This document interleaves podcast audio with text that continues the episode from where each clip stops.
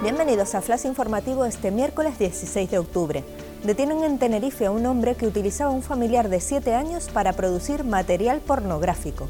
La Policía Nacional capturó al varón de 54 años de edad y sin antecedentes policiales en el sur de la isla. Según las investigaciones, el hombre estaba obsesionado con la víctima. Chano Franquis, consejero de Obras Públicas del Gobierno, sufre un infarto en los exteriores del Parlamento. Frankie se recupera ya de lo ocurrido en la residencia de la Candelaria, a donde fue trasladado después de recibir en un centro de salud las primeras atenciones. Por este motivo, el Pleno ha sido suspendido.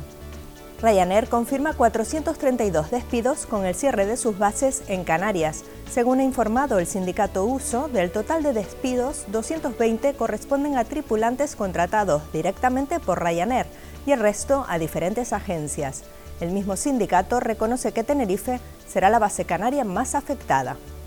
Michelle Alonso conquista su quinta medalla en los Global Games, una sensacional marca de 1.0239 y la descalificación de la rusa Shabalina han permitido a la tinerfeña Michelle Alonso hacerse con su quinta medalla en los Global Games de Australia, esta vez en los 100 libres. Más noticias en diariodavisos.com.